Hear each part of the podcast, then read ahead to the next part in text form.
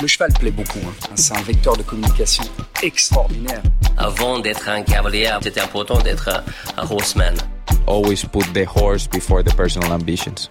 Vraiment un cheval incroyable. Voilà quelqu'un qui est champion olympique et qui n'est pas ordinaire. Sans remettre en question, il peut se servir des défaites pour être meilleur après. Ce feeling, je l'ai eu directement avec Caleb. On fait du haut niveau, il y a le côté financier, c'est comme ça. Aller en compétition parce qu'il est bon, pas parce qu'il paye une table. Moi, je veux pas euh, courir mes chevaux pour l'argent. If you can do it in a way that doesn't take too much out of your horses. Quand on voit l'évolution en, en 10 ans de temps, euh, qu'est-ce que ça va être dans 10 ans? Pouvoir motiver les jeunes à aller au bout de leurs rêves? Forme de très très bons compétiteurs. Je ne vais pas dire que ça forme des hommes de chevaux. Pour moi, les bons moments, ils sont à venir. Aujourd'hui, euh, réussir sa vie, c'est avoir la vie que l'on souhaite.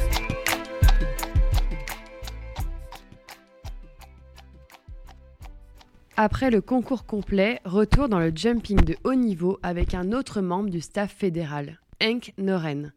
Henk Noren est l'actuel entraîneur et sélectionneur de l'équipe de France. Mais avant ça alors de notre côté, nous ne savions pas très bien quelle avait été la trajectoire d'Enk Noren, quels avaient été les chemins empruntés pour arriver à la place qui est aujourd'hui la sienne? Alors avant de commencer l'interview, voici quelques infos pratiques. Henk est né en 1954 aux Pays-Bas.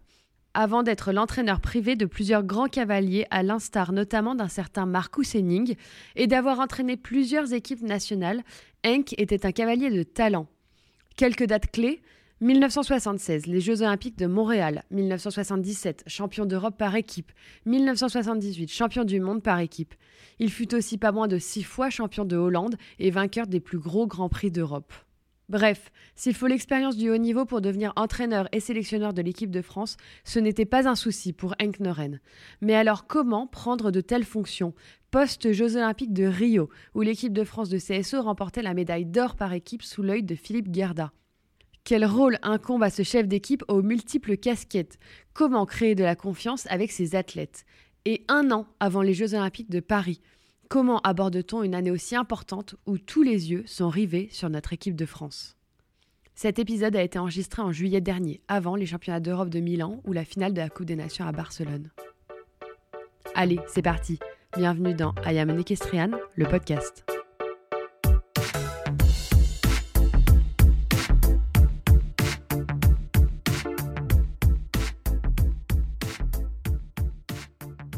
Bonjour euh, Henk Noren.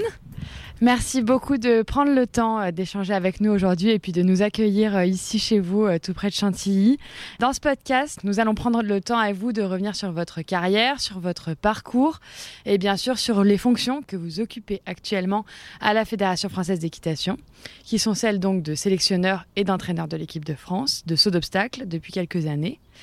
Je vais pas vous mentir, Hank, en rédigeant cette interview, je me suis rendu compte que vous étiez assez discret, puisqu'il y avait pas mal de choses que j'ignorais à votre propos sur vous et sur votre parcours et sur vos fonctions. Vous êtes euh, donc euh, néerlandais, né en 1954 aux Pays-Bas donc, et avant d'être entraîneur, vous avez eu une carrière de cavalier puisque vous avez participé aux Jeux Olympiques de Montréal en 1976. Vous avez été champion d'Europe par équipe en 1977, vice-champion du monde par équipe en 1978, six fois champion de Hollande, vainqueur euh, des Grands Prix de New York, de Washington et de tous les Grands Prix d'Europe, à l'exception d'Aix-la-Chapelle. et puis, euh, depuis 2009, euh, vous intervenez régulièrement auprès de l'équipe de France de CSO. Vous avez aussi accompagné l'équipe de France de concours complet euh, pour la partie du saut d'obstacle. Et vous avez aussi été entraîneur de l'équipe de Suède. Et ce que j'ai appris aussi, c'est que vous avez été entraîneur de plusieurs grands cavaliers, puisqu'on a lu que vous aviez travaillé avec pas moins que Marcus Henning. On n'a pas vraiment trouvé d'informations par contre sur votre enfance et sur euh, comment est-ce que vous en êtes venu à monter à cheval.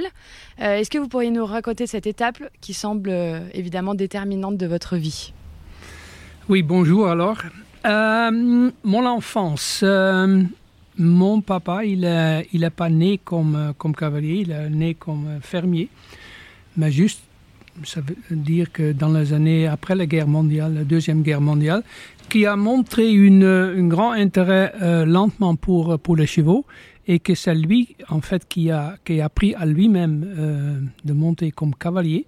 Il est venu champion de, la Hollande dressage, pas de saut obstacle. Il a presque pas sauté lui-même. Et pendant les années 60, à la fin du 60, 70, il a, vraiment se développé comme entraîneur. C'était quelqu'un qui, euh, d'abord, c'était un homme déjà très, très, très spécial, euh, très intéressé, très doux. Euh, il a eu le même plaisir de donner des leçons à une, une, une, madame qui, qui commence que de, pour le cavalier d'autre niveau il a donné toujours juste assez d'informations pour continuer un peu, mais jamais trop que tu vas revenir encore pour discuter et demander le prochain.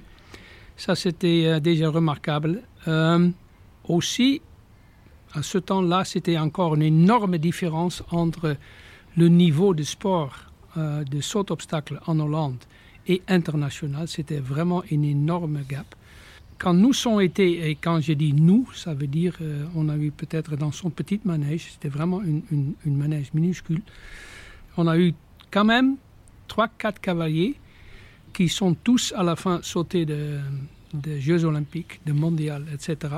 Et, et a dit euh, à nous vraiment le même message. Quand nous sommes été 16, 17 ans, j'ai dit maintenant ça c'est la fin de mon connaissance de saut obstacle.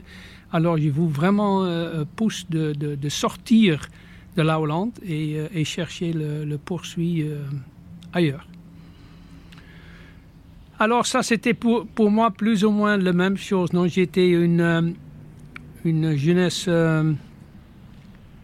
autour de chevaux en fait. c'est le, seul dommage que c'était le manège où il a travaillé, c'était pas très proche de la même maison. L'école, c'était encore plus loin de la maison dans l'autre sens. Alors, euh, mais vraiment le, plus euh, que possible, j'étais obsédé par, euh, par le sport, en fait, depuis, depuis je pouvais marcher. Et lentement, oui, lentement, j'ai venu champion d'Hollande de, de, de, junior, j'ai venu champion d'Hollande de, de, de jeune cave et déjà à 18 ans aussi champion des élites. J'ai eu une carrière qui a, qui a été euh, assez courte pour des raisons différentes. Euh, pour des raisons différentes, d'abord parce que j'ai eu assez de succès depuis que j'étais très jeune. À la fin de mon, euh, à la fin de, de, de mon 20e, 28, 29, 30, j'ai commencé de construire une, une entraînement, une, une, une propriété pour moi-même et euh, c'était toujours nécessaire. Le, moment que le cheval a, grandi et, avoir de nouveaux succès, c'était nécessaire de vendre le cheval pour financer mon, mon, entreprise, là, mon entreprise et mon nouveau propriété. Alors ça, c'était une raison pour arrêter assez tôt. Le deuxième aussi, comme vous avez déjà indiqué, on a eu assez de succès en Hollande, comme équipe, comme pays dans les années 70, euh, aussi encore quelques fois dans les années, au début de l'année 80. Euh, Et après, c'était vraiment une période où c'était vraiment beaucoup plus difficile. Par exemple, dans le jeu à Los Angeles, c'était impossible pour faire euh, une équipe. Il n'y a pas assez de couples sur le niveau. Et encore deux années plus tard, c'était Aix-la-Chapelle, le, le, mondial. L'équipe était, à mon avis, 13e et le premier individuel 34 ou quelque chose comme ça. Et là, on a dit dans, la fédération, on a dit, oh, maintenant, on doit vraiment euh, recommencer, on doit refaire notre travail parce que ça, nous sommes loin. Et alors, la, deux raisons, moi qui étais un peu fatigué de continuer tout le temps, d'aller quatre jours, cinq jours dans la semaine au concours et vendre tout le temps mes chevaux, et la nécessité de, changer euh, quelque chose en, en Hollande pour, le, pour le sport de haut niveau. Et ça, c'est le moment que j'ai dit, OK, maintenant j'arrête et euh, je vais m'occuper euh, de spécialement de l'entraînement. Est-ce que vous pouvez nous parler justement de ce rôle euh, Vous êtes actuellement entraîneur et sélectionneur.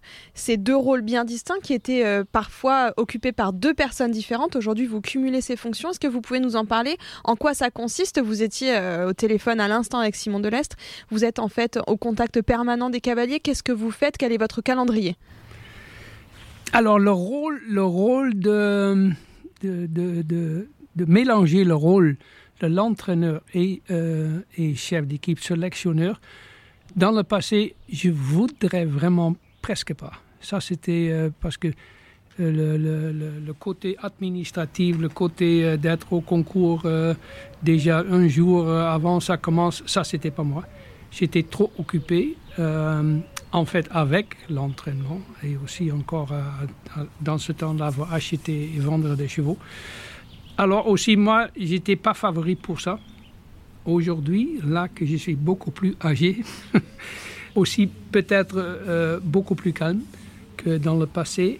Maintenant, je peux vraiment faire le, je crois bien le rôle euh, de deux personnes différentes. Et pas seulement ça, ça me donne aussi, euh, ça me fait plaisir maintenant d'arriver de, déjà euh, demain à midi à Falsterbo et prendre toute l'après-midi, regarder les chevaux pendant le vet check, parler avec les cavaliers parce que ça c'est encore une journée, une demi-journée tranquille, sans pression, sans stress. Euh, et ça, ça aussi, je trouve très très bien pour, pour la relation entre les cavaliers et, nous. Euh, oui, et la, journée, c'est quoi notre semaine? Par exemple, j'ai là pour, euh, pour préparer Falsterbo et déjà aussi un, peu plus loin Xtet. Euh, lundi matin, j'étais encore j'étais le, dimanche après-midi jusqu'à la fin de l'après-midi à Valkenswaard pendant le week-end. Lundi matin, j'étais déjà à 8h30 chez, euh, chez Grégory Cotard.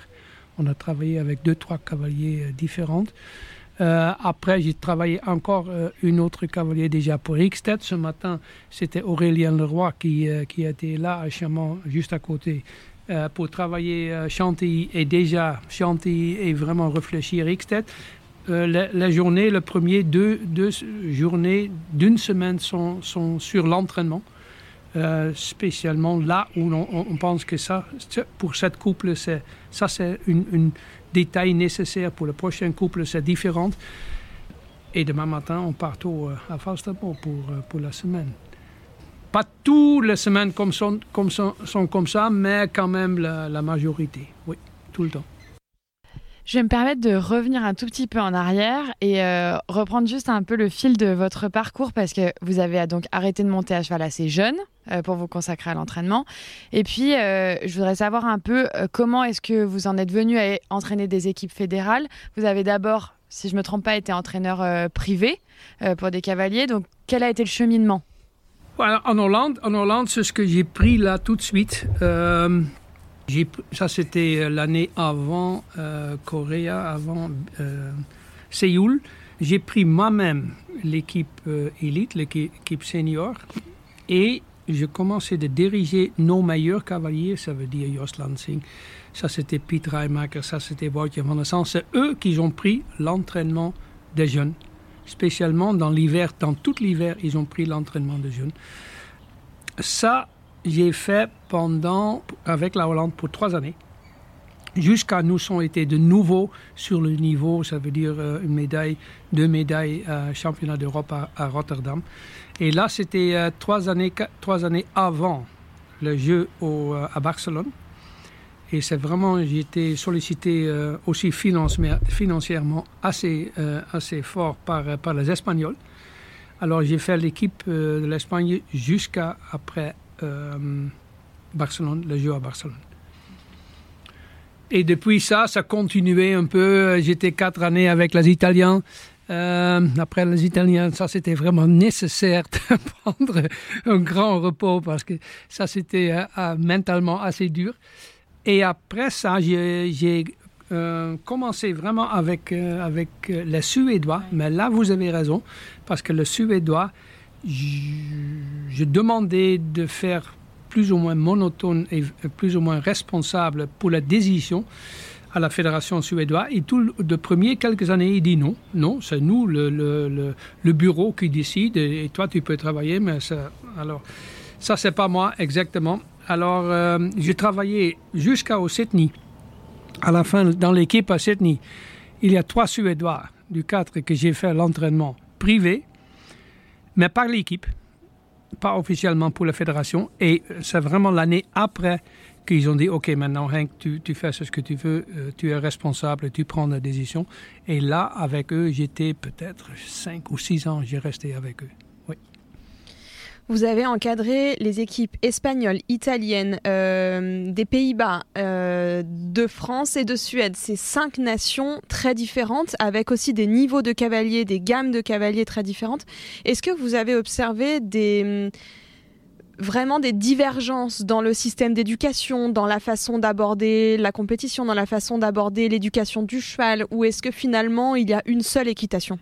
Euh, Je crois qu'aujourd'hui, 2023, on peut dire que mondial, il y a une, homogénéité. Non? Il y a vraiment un peu que le monde entier monte plus ou moins, plus ou moins euh, le même. Ce n'était pas encore le cas euh, au début du tout. Euh, et aussi dans la mentalité. J'ai travaillé avec les Hollandais. Quand tu dis à les Hollandais, on va commencer à 8 heures, ils sont là à 7 h 8 h moins quart, on fait l'entraînement. Le premier année avec les Espagnols, c'était la guerre totale. non, euh, demandé d'être là à 11 heures pour faire l'entraînement et peut-être le premier qu'il arrive à midi. Et euh, alors, c'était vraiment la guerre totale. Là, j'étais encore jeune, euh, moins patience. c'était dur le premier année. On s'adaptait, peut-être moi aussi, un peu dans leur direction, eux beaucoup dans ma direction. Alors, la dernière année, année pendant Barcelone, c'était vraiment, vraiment et bien. Oui dernière année et demie déjà. Bien sûr, il reste encore une, différence quand tu vas en Hollande aujourd'hui, quand tu vois les enfants, les juniors, les jeunes CAF, ils montent tous déjà depuis le début vraiment bien parce qu'il y a beaucoup d'éducation. Beaucoup, eux, ils cherchent euh, eux-mêmes d'être entraînés. Euh, quand, tu, quand tu regardes encore les jeunes en France, il y a beaucoup qui montent naturellement, beaucoup, mais beaucoup moins encadré, beaucoup moins de... Et ça, ça, ça c'est une différence. Encore aujourd'hui aussi, oui. Est-ce qu'on peut discuter qu'est-ce que c'est mieux? À la fin, à la fin aussi, les meilleures françaises, les meilleures jeunes françaises, ils arrivent sur le niveau, mais ils arrivent sur le niveau 5 ans, 4 ans, 5 ans, 6 années plus tard qu'en que Hollande, Belgique, Allemagne, aussi Irlande et tout ça. Oui. Ça, c'est encore une différence aujourd'hui. On va reprendre un peu sur votre euh, poste d'entraîneur et de sélectionneur. C'est ce qu'on disait à l'instant. Euh, vous avez eu Simon, hein, on va, on va rien divulguer de votre conversation évidemment, mais par exemple, vous lui avez dit euh, regarde ton parcours là, fais plus comme ci, fais plus comme ça. Et je voulais savoir quelle est votre marge de manœuvre quand vous faites travailler un cavalier? Sur quoi est-ce que vous pouvez venir influencer son travail? Et sur quel point est-ce qu'il ne vous faut pas du tout intervenir, vous, en tant qu'entraîneur national? Euh, on doit d'abord déjà penser qu'on travaille là avec euh, un groupe de cavaliers qui sont dans le meilleur 100 mondial. Entre euh, notre meilleur petit groupe, ils sont dans le meilleur 20 mondial déjà pour des années. Alors on parle sur les athlètes qui sont excellents déjà dans leur métier. Quel rôle je joue encore avec eux aujourd'hui? C'est plutôt un rôle de, de miroir un rôle de, de discuter, de communiquer ensemble, spécialement pour, pour, pour les choses qu'on pense qu'on peut améliorer encore. Améliorer comme couple, améliorer comme cheval, améliorer. Et ça, on fait en fait toute la journée, continuellement, on fait ça.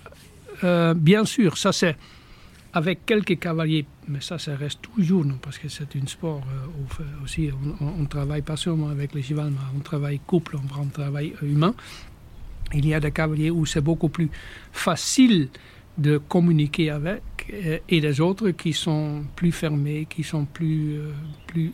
Alors oui, ça reste, mais, mais, avec notre meilleur groupe, on fait, on fait continuellement des vidéos, discuter, est-ce que tu peux essayer ça? Tant de temps, c'est eux qui ont raison, tant de temps, c'est moi. Mais ça, c'est pas le cas. Qui a raison? Le, but, c'est d'améliorer, de, améliorer jusqu'à nous sommes là et que dit ah oui, là, ça c'est bien. Je m'interroge sur l'équilibre entre le travail et le talent. Vous en parliez, hein, les jeunes Français qui, qui, montent beaucoup plus au feeling et certaines nations comme les Allemands, comme les Pays-Bas, comme les Américains qui montent à l'éducation à la base. Et euh, vous avez donc entraîné Marcus Henning. Marcus qui vient encore de réaliser une incroyable performance en remportant pour la troisième fois le Grand Prix d'Aix-la-Chapelle. On parle souvent de Marcus comme du maestro et il est d'ailleurs euh, reconnu par la plupart des cavaliers internationaux comme l'un des, si ce n'est le meilleur cavalier de sa génération. Comment est-ce que vous expliquez le succès d'un cavalier comme Marcus Henning? Est-ce que c'est du talent? Est-ce que c'est du travail? Ou est-ce que c'est vraiment le combiné de tout ça? Oui, je crois que Marcus, ça c'est une mixte de deux, non Qui a eu une, une, énorme talent comme, déjà comme, comme enfant, en fait, aussi avec assez de fautes, mais ça c'était de faute techniquement. Euh, mais, mais vraiment un énorme talent et une, une, grosse travailleur. Bien sûr, il y a des autres qui sont peut-être un, numéro un et deux mondial maintenant. Ça, c'est Hendrik. Ça, c'est Hendrik qui a un talent, parce que j'ai travaillé encore avec lui quand il était jeune cavalier en, France, en, Suède. Il était un talent seulement de 7 sur 10 pas plus, tellement, tellement obsédé par, par le travail, obsédé par le détail, qu'il est premier mondial, il a presque gagné maintenant tous, et il va rester encore là longtemps parce qu'il est obsédé par, par améliorer le, le, le, petit détail. Non? Euh, Julien Paillard, né avec un énorme talent, peut-être un peu moins travailleur euh, que les autres, ou une travailleur différente, on peut dire, que les autres. Euh, et ça sont, ça sont vraiment deux cas aujourd'hui, le numéro un, le numéro deux mondial, qui, sont différentes. Non? Et, et, aussi, ils sont différentes, et aussi les deux, ils sont maintenant dans un style qui est un peu dehors d'une norme aujourd'hui. On a juste parlé euh, l'équitation euh, saut obstacle mondial qui est un peu homogène et eux, ils sortent, en fait, les deux, ils sortent un peu du norme aujourd'hui. Et, ça, c'est super intéressant à, suivre, vraiment aussi pour moi encore, parce que ça, c'est, est-ce que ça, c'est le, développement où on va dans le futur, oui ou non? Euh, Peut-être. C'est surtout intéressant de suivre ça de très proche, de voir euh, qu'est-ce que eux ils font différent qu'aujourd'hui et peut-être mieux. Pas sûrement, peut-être mieux, sûrement mieux à ce moment que les autres. Vous avez parlé juste avant de Julien Epaillard, vous avez parlé d'Henrik Van Eckermann, vous avez parlé des cavaliers avec qui vous aviez des relations euh, des relations qui sont simples, d'autres euh, qui sont parfois un peu plus compliquées. Et Michel Asseret euh, nous a dit, donc euh, votre collègue qu'on a interviewé hier à la Fédération française d'équitation, que l'une des choses les plus passionnantes et les plus compliquées dans ce poste, c'était de savoir gérer les émotions et le fonctionnement des cavaliers avec qui vous travaillez quotidiennement. récemment, on m'a confié qu'à Tokyo, les quatre cavaliers présents avaient tous un fonctionnement assez différent vous me dites si je me trompe, mais que Simon est plutôt quelqu'un d'assez indépendant, que Mathieu était assez stressé, avait besoin d'être euh, en contact avec sa famille. Comment est-ce que vous, vous gérez ces relations avec les cavaliers? Comment est-ce que vous faites en sorte que sur un grand championnat, sur un événement important, vous arrivez à les fédérer autour d'un objectif euh, commun? Oui, c'est exactement ce que vous dites. Non, lentement, on connaît euh, les cavaliers. Lentement, on connaît comment on va, on doit parler et discuter et, euh, rencontrer le cavalier aussi pendant les, gros événements importants avec beaucoup de stress. C'est sûr que j'ai toujours l'idée que je peux encore améliorer sur, euh, sur ça. Et c'est aussi pour ça qu'on travaille maintenant, depuis 2022, on travaille avec des autres personnes euh, qui nous aident, d'autres personnes aussi qui sont connectées avec le, comité olympique. Spécialement une, deux personnes, c'est un Alexis Moreau qui nous aide beaucoup et un euh, euh, Richard, ça c'est un nouveau coach mental que les cavaliers, il, il, jusqu'à là, ils, ils, sont vraiment bien avec. moi aussi, parce qu'il est tellement, tellement tellement clair, tellement facile à, comprendre. Et c'est sûr que euh, au point de vue de, de, de, rapprochement euh, humain, euh, pendant les événements, je crois que je peux améliorer encore, sûrement, oui. Vous avez vécu de l'intérieur les Jeux Olympiques de Londres en 2012, Rio bien sûr, mais Rio c'est un petit peu à part puisqu'on on sait le succès que l'équipe de France a eu, et puis les Jeux Olympiques de Tokyo euh, avec les contre-performances de certains cavaliers et de l'équipe à Londres notamment, avec les imprévus comme à Tokyo. Comment est-ce qu'on traverse quand on est en fait euh, leader de l'équipe, quand on est celui qui dirige, qui mène l'équipe de France? Comment est-ce qu'on traverse, comment est-ce qu'on traverse ces périodes plus difficiles, ces échecs et qu'on se remobilise vers un nouveau championnat. Est-ce que vous avez dit à, ces qu'est-ce que vous dites à ces cavaliers en fait pendant ces échéances? Bah, Pas seulement aux cavaliers, d'abord déjà aussi à, moi-même ou à nous-mêmes comme staff. Non? On peut presque dire que Londres c'était un vrai euh, échec. Euh, en fait, cet échec, ça m'a duré peut-être pour moi un an avant que j'ai vraiment désiré le, euh, ça, toujours tourner au le même, qu'est-ce que c'était encore, qu'est-ce qu'on pouvait faire, qu'est-ce qu'on a raté, pourquoi on a raté, est-ce que ça c'est déjà parce que Simon de Lestre, son, son reine qui casse pendant, il était presque sans faute comme premier cavalier d'équipe. Il y a beaucoup euh, peut-être on cherche aussi tant de temps un peu une excuse, non Pourquoi euh, c'était pas une réussite spécialement parce que on a eu des années euh, deuxième au, mondial, deuxième au championnat d'Europe les années avant. Non, ça c'était un échec qui aussi pour moi personnellement, comme coach, comme entraîneur, était vraiment dur. Je ne pense pas que en total que Tokyo est, un échec. C'était avec la nouvelle formule, c'était une contre-performance pour un couple. Et ça, c'est ça. Et les autres, ils ont fait un championnat euh, déjà individuel, euh, euh, Nicolas, et les autres deux, ils ont fait une, une, truc de l'équipe, mais vraiment, vraiment top, en fait. Alors, c'était seulement une, et ça, j'ai oublié presque tout de suite. Bien sûr, pas la soirée du, truc, pas encore en rentrant, mais après, euh, oui, ça c'était quelque chose qui peut arriver et euh, c'était arrivé malheureusement. Euh, bien sûr, après ça aussi, tu, tu, tu, parles avec eux comme groupe, comme pourquoi et le comment. Mais ça, on fait en fait après presque Jacques Coupe un peu ou après Jacques Championnat évaluer euh, la situation et qu'est-ce qu'on peut et comment on peut euh, comment nous sommes arrivés. C'est toujours plus facile d'évaluer quand on gagne que quand on perd. Mais euh, oui c'est ça. Vous avez aussi un rôle, j'imagine, sorti de Tokyo quand Pénélope est extrêmement déçue et on la comprend et qu'elle fait face aussi à des critiques, à des attaques sur les réseaux sociaux.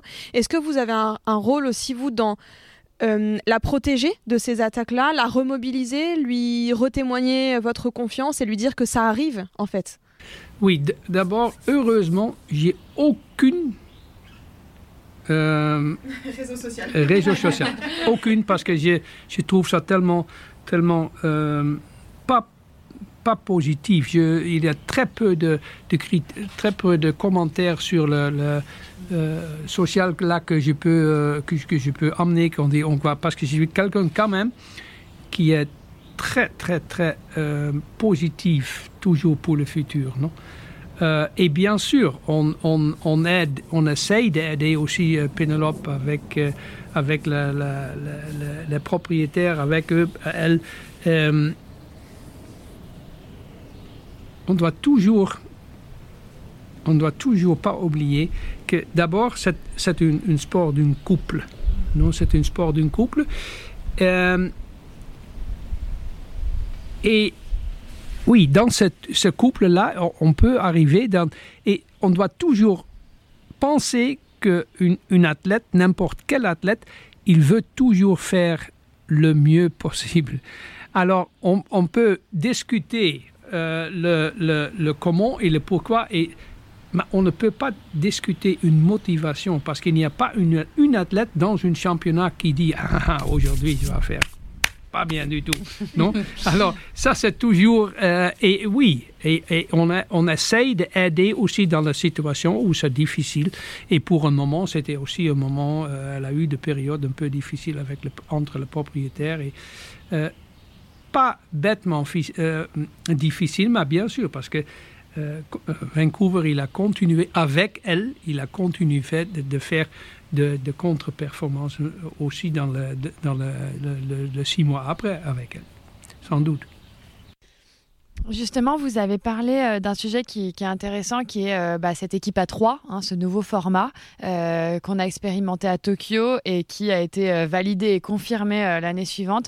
À Paris, dans un an, on aura donc cette règle définitive hein, de l'équipe à 3. Quels enseignements est-ce que vous en avez tirés Et puis, comment est-ce que vous vous préparez à reprendre en compte ce nouveau format? Oui, le, le nouveau format, on nous, et quand on dit nous, ça veut dire le majorité des cavaliers importants internationaux, on voudrait bien rester avec la formule de, de 4. On, vit ça presque semaine après semaine avec la Coupe des Nations, comme ça reste tellement intéressant et tellement temps avec des tensions jusqu'à le dernier cavalier qui, sort de la piste, que ça, on trouve ça dommage qu'on n'a pas encore cette formule. Pour le moment, c'est aussi la réalité. Alors, c'est tellement important de, de, partir, le, le quatre qui, qui vont euh, être sélectionnés pour une équipe à la fin pour participer à Paris, vraiment que tu as quatre couples qui sont tellement solides que, que parce que oui, on a les trois qui, qui rentrent dans la piste et, et on a besoin de trois qui sont aussi mentalement super forts et super solides quand on regarde déjà aussi cette année encore le, tous les coupes de nations différentes, chaque fois quand il y a l'équipe qui part avec leurs meilleurs quatre cavaliers, ils sont une très très très belle performance. Euh, ça veut dire les Suédois, ça veut dire euh, les Allemands une fois, ou peut-être les Hollandais, ou les Anglais, les Suisses. Ça sont des pour le moment, on a malheureusement, euh, à cause du, terrain que, le FI a nous donné, ça veut dire tout le terrain sur, sur herbe, nous ne sommes pas encore là qu'on peut partir avec, euh, avec nos meilleurs quatre couples, parce que meilleurs cinq couples, parce qu'on a des chevaux qui sont déférés. Nos meilleurs, euh, il y a au moins trois de nos meilleurs chevaux qui sont déférés et on ne peut pas utiliser. Alors ça, c'est une, Quand on parle encore des jeux, oui. Euh, quand on veut battre, vraiment se battre avec les Suédois et les trois meilleurs Anglais et les trois meilleurs Suisses, on a besoin de trois cavaliers ou quatre cavaliers qui sont tellement, tellement mentalement solides.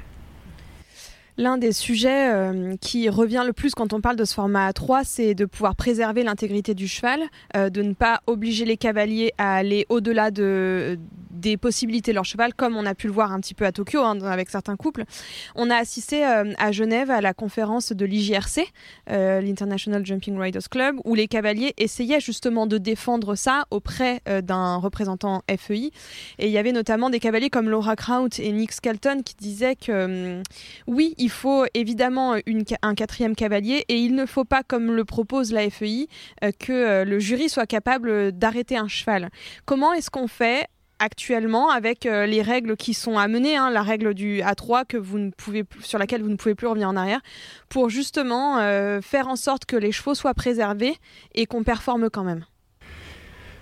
Oui, ça c'est une responsabilité de, de, de tous, non? Ça c'est une responsabilité d'abord de Jacques Fédération, euh, de Jacques Cavalier, de Jacques Équipe, de Jacques Chef d'équipe de parler vraiment avec, euh, avec les cavaliers. Et c'est sûr, quand on a fait toute la route pour arriver déjà aux Jeux olympiques, route de qualification, route, on prend toute une saison pour aller maximal aux euh, directions aux Jeux.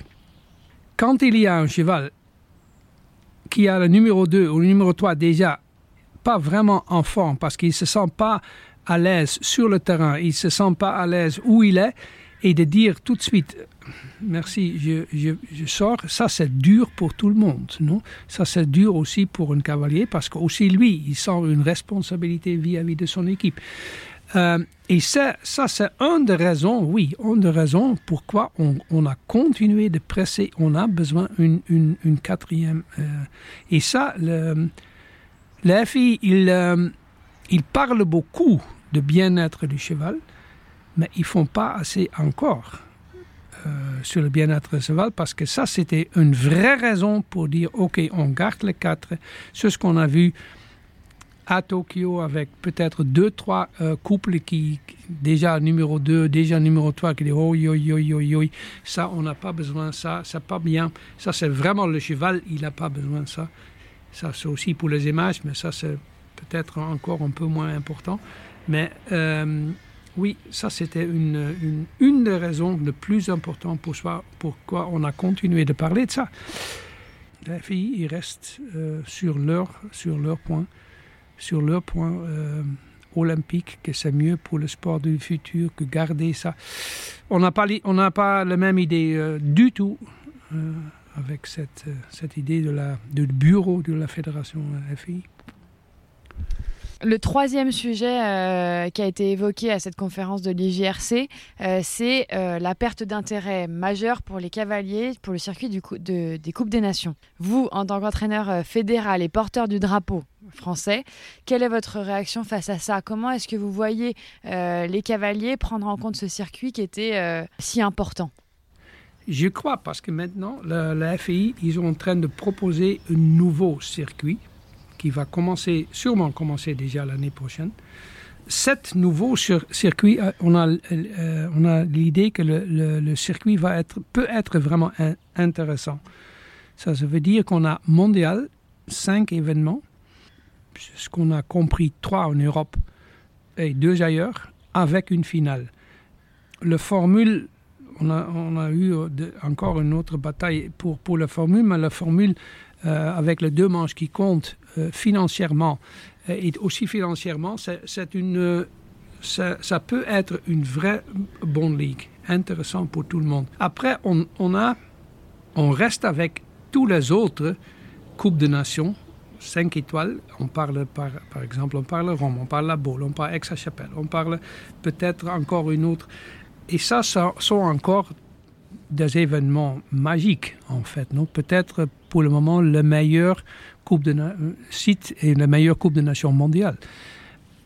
Encore à part de ça, on va trouver, parce que euh, de sept circuits qu'on a aujourd'hui, il y a seulement deux, trois qui vont rentrer dans la nouvelle euh, ligue. Ça veut dire qu'on on va avoir des autres Coupes de Nations, encore what they call stand-alone Coupe de Nations. Non? Et là, on doit vraiment, mais ça c'est déjà le, le, le, EEF, ils sont vraiment en train de, travailler à ça, qu'à la fin, qu'on va peut-être arriver un peu comme, comme dans le foot, où il y a les Champions League, l'Euro League, il y a la Conference League. Ça, c'est quelque chose qu'on va essayer de mettre en place aussi dans, dans toutes les Coupes de Nations différentes euh, mondiales. Vous parliez de l'aspect financier aussi, de pouvoir euh, euh, récompenser les cavaliers sur les deux manches des Coupes des Nations. L'aspect financier, c'est justement une des problématiques, ou en tout cas un des facteurs qui fait qu'un cavalier va choisir d'aller à tel concours, d'aller à tel concours, de faire, ce, de, de faire cette ligue-là, justement, de courir cette ligue-là. Comment vous, est-ce que vous accompagnez les cavaliers dans ces décisions-là? Est-ce que la, veste euh, de l'équipe de France est plus importante que tout le reste? Est-ce que vous êtes de bons conseils, justement? Est-ce que vous avez des circuits que vous privilégiez? Jusqu'à euh, pour le moment, c'est sûr que le Standalone Nations Cup, comme, euh, comme on a dit Rome, etc., ils sont aussi financièrement très très intéressants pour un cavalier. Euh, le nouveau League, qui va être sur le même, sur le même niveau financièrement, de, de motiver le cavalier pour participer, là, ça sera assez facile. Plus facile plus facile. Quand on pense aujourd'hui la différence entre une Coupe de Nations 5 étoiles Rotterdam, par exemple, et une, euh, une, euh, Global Champions Tour, le Global Champions Tour est, plus intéressant. Ça, c'est le moment que ça devient plus difficile de, recruter le cavalier pour participer au, euh, dans une coupe. J'espère que l'année prochaine, quand on a le nouveau 5, avec le stand-alone, ça veut dire qu'il y a déjà 9-10 Coupes de Nations, financièrement aussi le même niveau.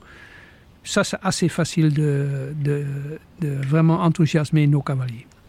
Vous avez des cavaliers qui privilégient la veste euh, au-delà de l'aspect financier, Ah qui oui. se posent pas la question. et vous avez aussi des cavaliers pour qui c'est plus difficile. Et dans ces cas-là, vous essayez, vous, vous arrivez armé de vos arguments. Euh, oui, ok, c'est quelqu'un qui a le, le meilleur exemple, ça c'est Kevin, non? Ouais. Kevin, il veut participer partout pour l'équipe de France.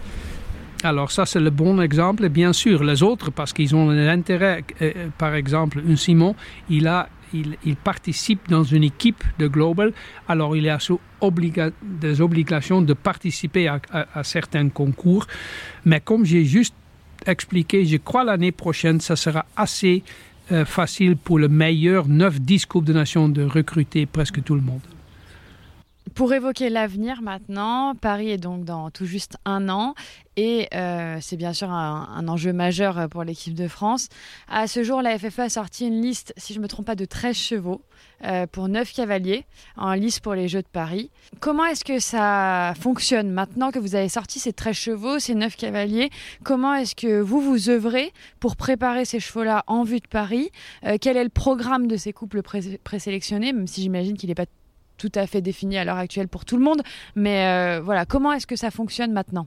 Maintenant, ça fonctionne comme ça, que par couple, on cherche presque euh, le meilleur euh, route pour la saison 2023. À la fin de man- 2023, on doit reconstruire encore notre groupe. Peut-être, j'espère, de trouver encore une ou deux nouveaux chevaux qu'on peut ajouter, mais c'est sûr qu'on va arriver peut-être avec un groupe de, de 10 cavaliers à la fin de l'année. Et ça, c'est vraiment le moment pour, euh, pour prendre le, le calendrier en, en l'envers et dire, OK, le jeu, et on va retour- retourner pendant la saison, qu'est-ce que Jacques Couple va faire comme pro- programme. Bien sûr, il a de temps une petite blessure ici, une petite... Alors, mais ça, c'est pendant la saison qu'on peut s'adapter.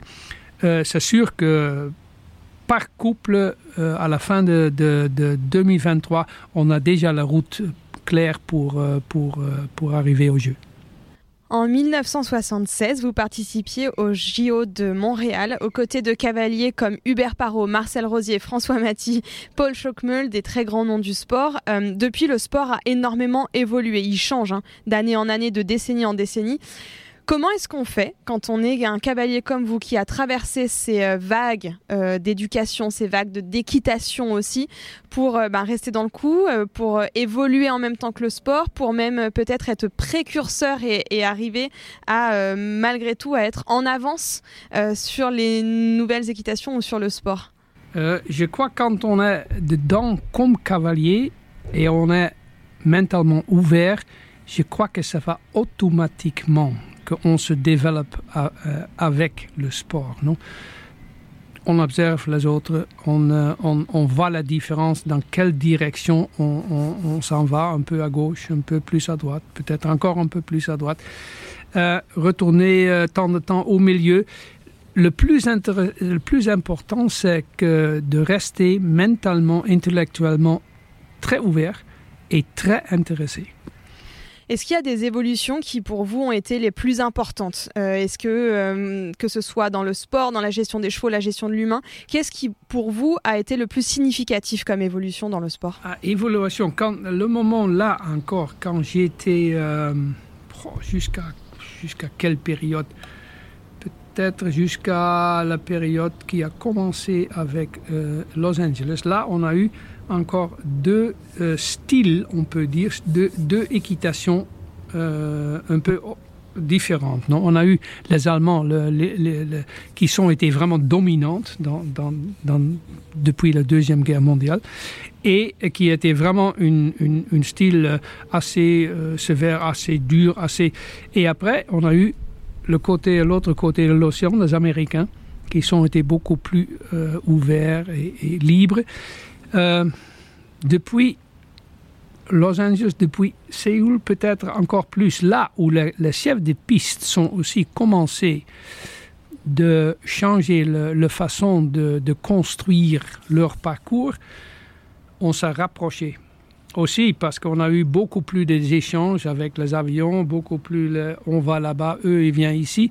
Alors euh, et maintenant, comme on a dit, on a, on a arrivé presque dans un style homogène mondial et pas vraiment la grande différence.